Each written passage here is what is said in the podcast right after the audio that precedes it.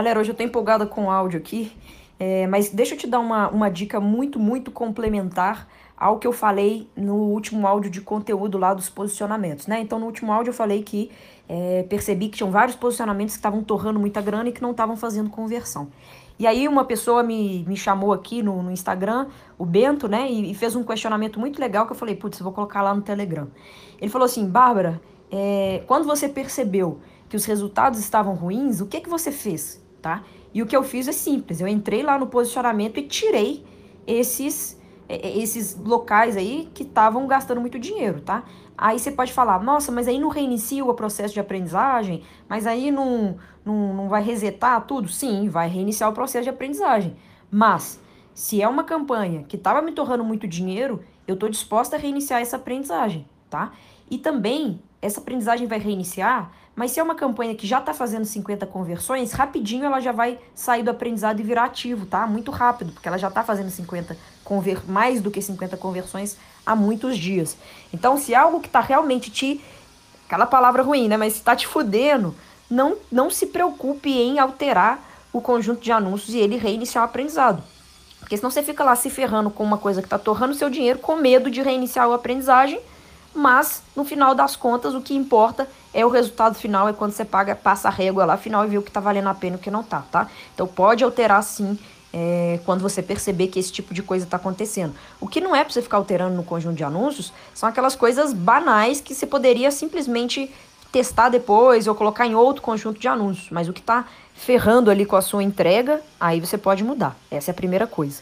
A segunda coisa que ele falou assim: e quando você fez isso, é, qual o impacto que teve no seu remarketing? Porque a gente sabe que tem muitos posicionamentos que eles não fazem conversão de vendas, né? Que eles não são bons para vender, mas que eles estão levando muita pessoa para o site e que depois no seu remarketing você acaba convertendo aquela pessoa ali, tá? Então é muito legal essa pergunta dele, porque é algo que você tem que ficar atento também. Se a pessoa tá. É, se, desculpa, se o posicionamento não tá legal para venda, não significa que ele é 100% ruim. O que, que você tem que olhar? Você tem que olhar a estrela guia.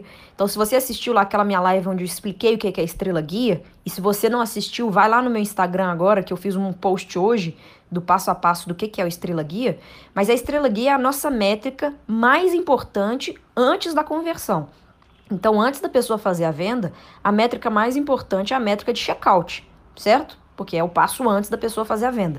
Então, se esses posicionamentos aí tivessem marcando um, uma ativação no checkout, um custo por checkout bom, dentro da meta do que eu posso, mesmo não fazendo vendas, eu manteria eles ativos, porque eles não estão vendendo, mas estão marcando muita gente no checkout e que posteriormente uma campanha de remarketing pode pegar e converter, ou seja, é uma campanha de stories é, vai converter e ela que vai levar o mérito da venda, né?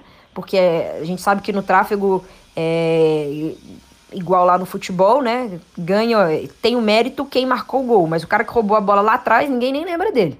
O que importa é o sujeito que marcou o gol. No Face é a mesma coisa. Quem recebe a atribuição de venda é o último anúncio que a pessoa clicou para comprar.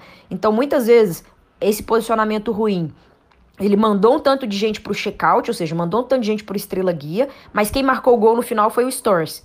Né? Então é por isso que é, a estratégia da estrela guia ela é muito importante. Então, eu fiz uma live sobre estrela guia, eu postei lá no meu Instagram sobre estrela guia, porque se ela tá marcando um custo de checkout muito, muito bom, mesmo que a venda esteja cara, eu não pausaria esses posicionamentos. No exemplo que eu mandei, tava tudo uma porcaria é, nesses posicionamentos aí, tanto a estrela guia quanto a conversão em si. Então, eu não, eu não me hesitei em tirar esses posicionamentos. Tanto que tem outros aí, é, igual eu até falei no outro áudio, Messenger Stories, esses últimos aí que nem venda estão fazendo e que tinham gastado pouco dinheiro e que eu não, não fui mexer, porque pode ser que ele depois venha me dar um resultado e tal, e o custo da estrela guia estava bom, mas esses de cima aí realmente todos os indicadores estavam ruins, beleza?